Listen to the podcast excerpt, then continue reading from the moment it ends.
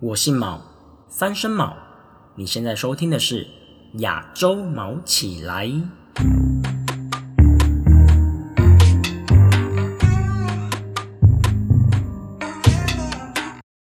各位听众，大家好，好久不见啦！自从我离开新加坡，也大概过了快四个月了。那我终于在韩国也找到了在韩国打拼的台湾人啦。那今天是我们值得纪念的韩国第一集。那我们邀请到的是一位目前在韩国从事中韩翻译的 Claire。那让我们以最热烈的掌声欢迎他吧！Hello，大家好，就是我叫 Claire，然后我是目前在韩国的一家区块链公司上班。我们公司呢，目前有运营一个数位内容平台，需要的翻译都是由我们翻译组来进行的。那我就是在公司里面负责的是中文翻译的工作。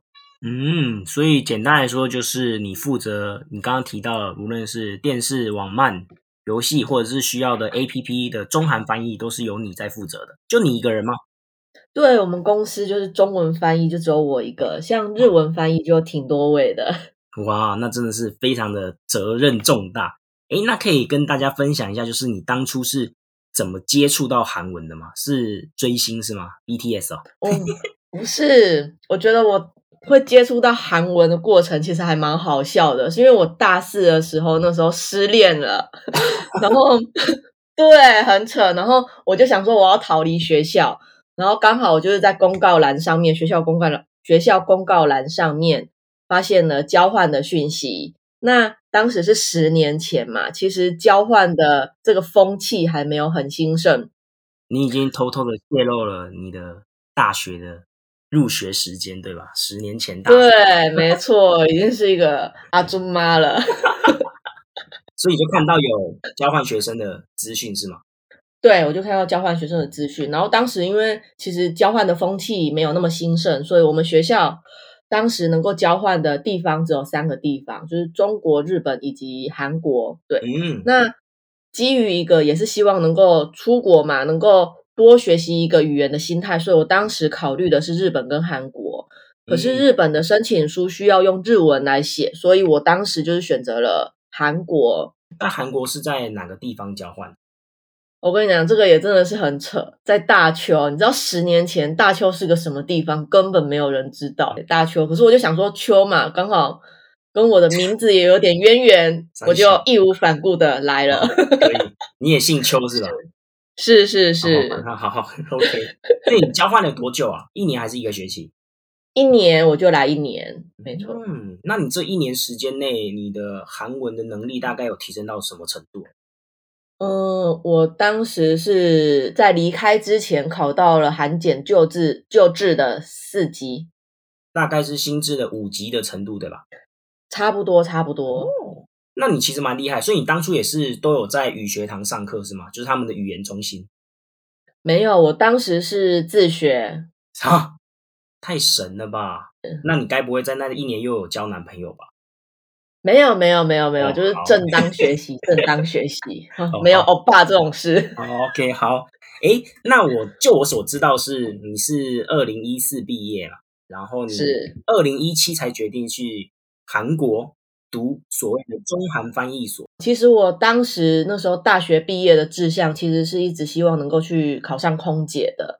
对，因为当时的梦想是环游世界。对，所以毕业之后，我就是边考空姐，然后一边就是想说从事一下服务业，试试看我适不适合服务业。嗯，那呃，后来发现我确实不太适合服务业的心态，所以我也就放弃了空姐这件事，就回乡了。你是怎么发现到你自己不适合服务业？是你会看到客人会想暴打他的这种感觉吗？主要是轮班制度，你的生活形态会变得比较不稳定一些。就是你周末也要轮班，然后你要排休，然后也很容易会有变动。说实在的，嗯，那我后来发现我会比较适合，就是上班五天休两天这种稳定固定的生活形态。嗯，后来就发现啊，原来服务业或许不太适合我。对，就放弃了这条路，这样子。然后，因为你自己本身又有韩文的基础，所以就想说去韩国学习所谓的中韩翻译。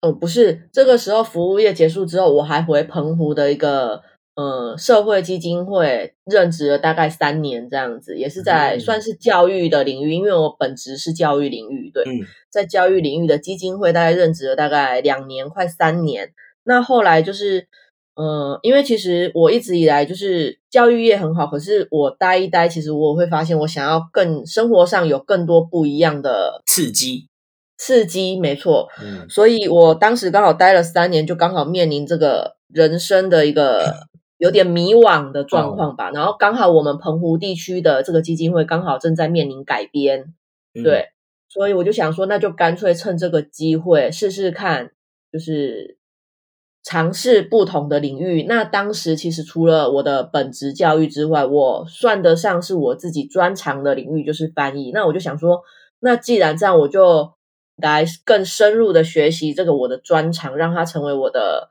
主要职业，如何这样子。所以后来我就决定申请，对。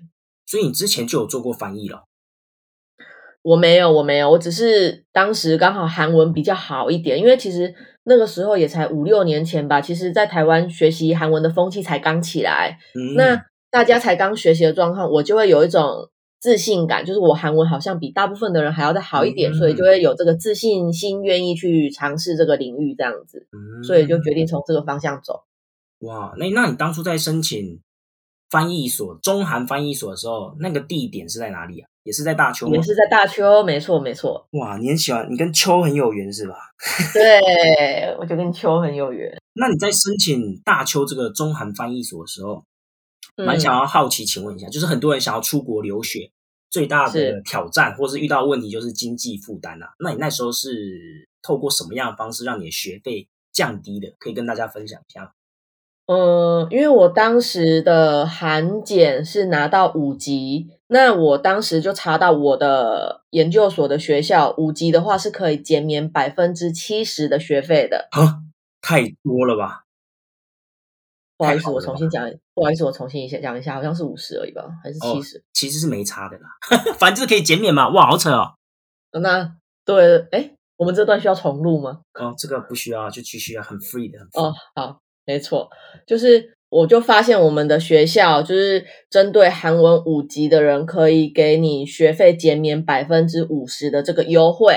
对，哦所以我后来就决定，那这样子减免这么多的话，除了通过韩检之外，还有可以透过什么样的方式吗？没有没有，我们学校就是给留学生的减免制度，就是只有韩检制，韩检你拿到的级数，就你还拿到的级数来做减免这样子而已。所以你这两年都是减免五十 percent 或七十 percent 的吗？是是是是是，在就读研究所的时候，维持一定成绩就可以持续拥有这项福利，是吗？对，没错。哦，原来是这样。哦，你的 line 可以考虑我关掉了，谢谢。好，诶，那可以跟大家分享一下，就是你们研究所的同学的组成嘛？就是跟你同一个时间进来的同学有什么样的人？台湾人是一定有你嘛？那还有其他国家，中国人、香港人？啊，我是二零一七年春季入学的，然后当时我入学的时候，我这一届跟我一起入学的只有我一个人，然后剩下的就只有两名中国学姐，就只有三个人，超少的。哇，好扯哦啊！大家的韩文都很好啊。他们两位的韩文都很好，因为他们都在韩国生活了大概五年六年这种很长的时间，啊然后是嫁给韩国人的人妻。OK，好，真的在韩国就待了这三四个月，哇，好多女生都是嫁到韩国来，让我发现真的，对对对对对，害我有点不爽哦。没有，没事。好，那可以跟大家分享，就是你们课程的种类是怎样子吧？就是有关翻译到底是什么样的种类？呃，我们翻译的种类，我们主要有分笔译跟口译。那口译的话，我们又有分逐步口译跟同步口译这样子。嗯，那你可以再说明一下，因为我相信笔译大家都蛮了解的，因为笔译就是用你的写吧把它翻译出来。那口译所谓同步跟逐步这两点，可以跟大家介绍一下是差别在哪里？逐步口译呢，就是通常就是演讲人会讲个大概一段之后暂停下来，然后再让旁边的翻译去做他前一之前的内容的翻译这样子。那同步口译呢，就是字面上的讲师边讲，翻译就是一边跟着讲师翻译。诶，所以我整理一下哦，所以逐步口译就是你听一段，然后你做笔记，然后再翻译出来。同步口译就是他在说话，你也跟着说话。那我蛮好奇的，就是比如说一些总统，各国总统互相见面，他们通常都是用逐步口译吧？是，他们通常都是用逐步口译，是因为逐步口译可以翻得更精准吗？我可以这样讲吗？可以这么认为，没错。嗯，哇，那我真的很好奇，所以你也很擅长做同步口译是吗？我觉得这个真的太屌了。我跟你讲，同步口译真的是要就是非常真的是造诣非常高的人才做得了。我 做过一场，就是我们公司自己的演讲会场，我做过一场之后，我就发现我不行，这样子就是骗人家的钱，所以我后来就决定放弃同步，这这就偶尔接接逐步这样子，对。哎，其实我也蛮想分享一下自己一个小小经验。其实我在二零一七年的时候，有在台湾学了一年的韩文，就补习班，一个礼拜去一次这样。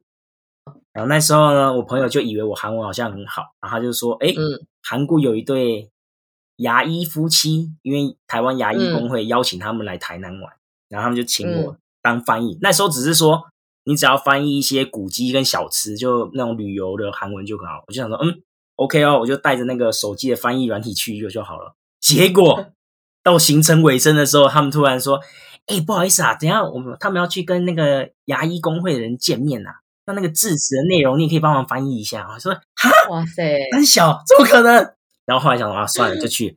结果他们在台上，因为那两对那一对牙医夫妻也知道我韩文讲的可能不是那么好，所以他们就故他们就尽量讲很慢。可是还是不行啊，太扯了！我那时候只有 topic 只有两二级而已吧，然后就想说糟了，然后就开始乱翻，我就开始说真假，真的真的，他们就讲很长一段，句老师说嗯，反正这种致辞场合，你就是会讲一些啊，很谢谢您邀请我来到台湾，很官腔的词，对，我就开始乱讲了，呃，邀请来到这块贵宝地，那我也希望我们韩国的牙医工会呢，可以跟台湾牙医工会有更好的长远的发展。啊，就这样乱讲乱讲，然后就结束了啊！根本就是你自己在自持，没错，真太有趣哦！好，跟大家分享了我的小经验之后，那我就蛮好奇一件事，因为我后来学了韩文，我才发现到韩文的那个语句的顺序跟中文是相反的。比如说，我们韩文会说把动词放到最后面，可是可能中文是动词放到前面。那你在做所谓的翻译的时候，不会造成困扰？呃，这就是为什么就是中韩同传会更好的能力才可以做到，因为其实呃做韩中同步的时候，你其实需要去预测对方会说出哪个动词去进行同步口译的。我们同传老师都说，你做到后来，你就会就是猜测得到讲师接下来要讲什么话，这样子。太神啦，太神！真的。没错，你知道他用哪个动词来讲话？太对对对，没错。那这样子的话，我听起来好像做日韩翻译的就比较好哎，对吧？因为日文跟韩文的顺就比较顺。没错，没错，没错，没错。那这样子，中韩翻译的人有拿比较多钱吗？就我所知，目前就是各语言的。相同的条件下的价钱，中文是相对比较便宜一点点的，就是因为可能中文的人力比较多一点，所以相对的市场就比较饱和。真的？对。那哪个最高？比较高的是英语，就是欧洲语言，或者是其他的欧洲语言。真的，我后来觉得在亚洲真的是工作都是你用到英文，薪资就会比较高。对，没错，我们公司也是英语翻译，薪资比较高一点。哎，太不爽啦！就像你刚刚提到了，中文的那个人力资源相当丰富。目前呢，在世界上会想要你做这种中韩翻译的，可能还是以中国人占大多数啦。那我在想说，哎，你在学习这个中韩翻译的时候，毕竟你上课嘛，而且你上研究所两年，那你有注意到中国人跟台湾人他们在做中韩翻译这件事情的时候，他们的？斟酌点，他们的纠结点有什么不一样吗？之前上课的时候，就有中国同学提出来说，呃，如果翻译到台湾这个词的时候，应该怎么处理比较好？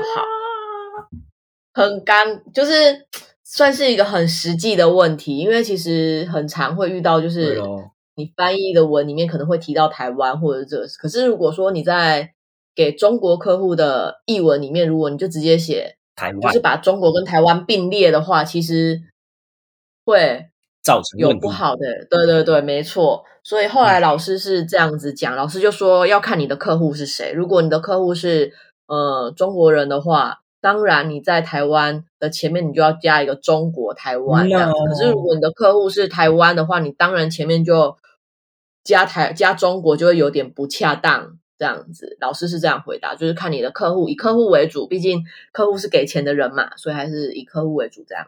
了解，哎，所以除了政治用语，还有应该就是中国跟台湾他们日常生活的用语的不同，也要去学习，是吗？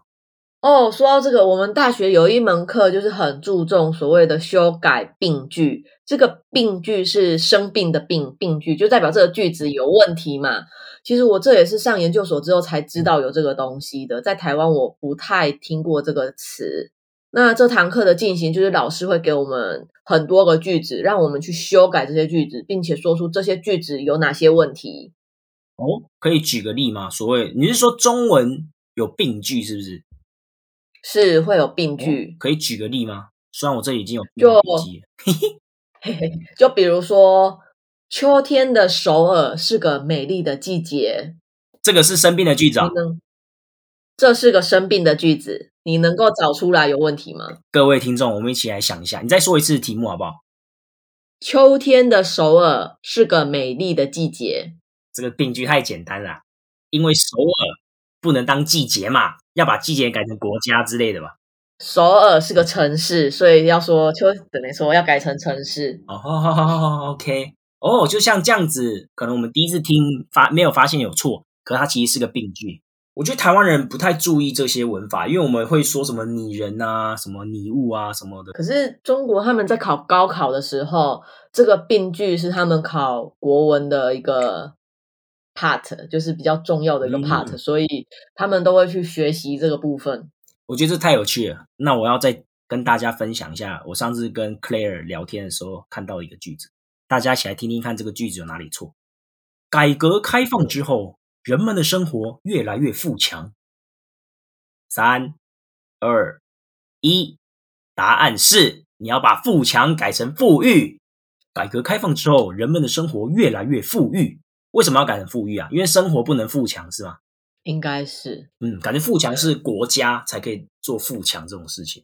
对，就是其实有些时候改的东西，我也不一定能够完全理解，可是对，就是要这样子改。没 事的，没事的。既然他们想要，我们就做。那有关于你的研究所，我想就差不多到这里了。所以接下来，毕竟你现在已经在韩国求职第几年了？你工作第几年了？第三年，可以吧？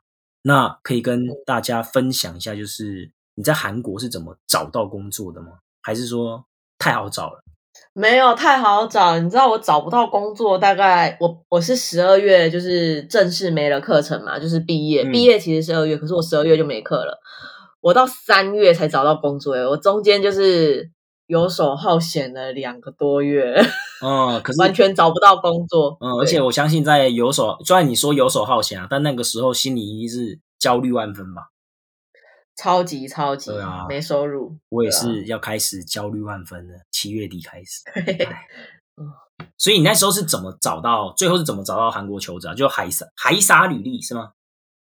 对，其实我刚开始我会挑就是我想要的工作，可是我后来发现，呃，真的是投了十个回零个之类的，嗯 所以后来我就决定，就是我用一份完整的履历，然后我就是广投，就是真的是我就是在求职网站上面，我就打中文以及呃中国人、台湾人，就是这些可能会雇佣外国人的关键词下去找，然后我就从第一个投到第一百个这样子，就每一个都投这样子。哇，对我就是想说，先找到工作，再来挑你要不要去。对哦，真的真的，我就是用这种心态去找工作这样子，因为我当时其实呃，我是嗯，我当要看你当时的目标是什么，因为如果说你是要找一个你想要做的工作，那当然你要精挑细选。那我当时的目的其实是希望能够在韩国累积一定的经验之后。再回台湾，所以我的目的性是留在韩国。对这比我想做什么还要再更强烈一点，这个动机，所以我才会做这个举动。可是像你那时候海撒也都是以中韩翻译作为主要的海撒区块吧？是是，因为这个这个领域是需要雇佣外国人的领域。嗯，对了，我觉得蛮认同你说的。如果今天你已经去韩国学习中韩翻译所，花了两年时间，当然是留在韩国累积那里的职场经验，之后回台湾也会更有优势吧。是是是，嗯，好，哎，那我想问一下，就是因为可能大家都会说翻译未来就会被机器取代，因为有那么多的翻译软体嘛，比如说什么 Papago，韩国的 Papago。Papago 对，很好用。原来你已经 你已经在用会取代你的东西了，是吧？没有啊，开玩笑。那可以跟大家分享一下你怎么看待这件事情，翻译会被机器取代这件事。我知道很多人都会觉得翻译会被取代，可是我自己个人的想法比较偏向于机器跟人类是相辅相成的。哎因为呃，翻译师因为有了这些工具，所以我们的效率可以有效的提升，那我们是不是收入就可以变相的增加了？那机器相对的，它需要进步，它也需要人类去帮它做改错的行为。嗯，我不知道各位知不知道，就是 Papago 这些都是需要有专业的翻译师去针对他们就是翻译错误的部分再去做一个修正，才可以越来越优化的。所以我觉得机器跟人类是一个相辅相成的过程，加上语言是与时俱进的，所以这部分是永远需要进行修正的。嗯我是这样子认为的，对，嗯，我听到你的重点了，就是语言是与时俱进的嘛，所以是有些新的词汇或者是一些句子，它背后隐藏的意思。我记得你上次跟我讲的非常棒的例子。韩国啊，等一下，等一下，Claire，等一下，是你想 听众仔细听，你以后如果来韩国遇到韩国欧巴，他问你这一句，小心好吗？OK，好，来跟大家分享一下。这句话就是“拉面莫够开嘞”，什么意思？什么意思？你要上来吃个拉面再走吗？哦，听起来很正常啊，是吧？就上来吃碗面再走嘛。嗯，对啊，人家是在性暗示你啊，要不要上来睡一下？所以你翻译的时候就会把这句翻成要上来睡一下吗？不会，我通常会在就是加注的方式，或者是也可以直接就是翻译成它那个原本的意，就是它包含的意思，哦就是看翻译师怎么去做处理啦。有些会用加注的方式，嗯，有些就会直接翻译成。可是你直接翻译好像也有点奇怪，毕竟这也是饱含着就是对对哦，太有趣了。所以本来这句意思只是说你要不要上来吃个拉面，因为他们可能会在家里自己煮拉面，但其实隐含的是对对对你要不要上来开房间这样子。对对对，OK，要不要滚个床这样？然后滚个床吃个拉面，哦，不错不错。诶，所以好，这题外话，因为台湾有一句话叫“饭后一根烟”，该不会韩国是哦饭后一碗面吧？应该没有吧？应该没有这个文化吧？没有没有没有，哦 OK，好。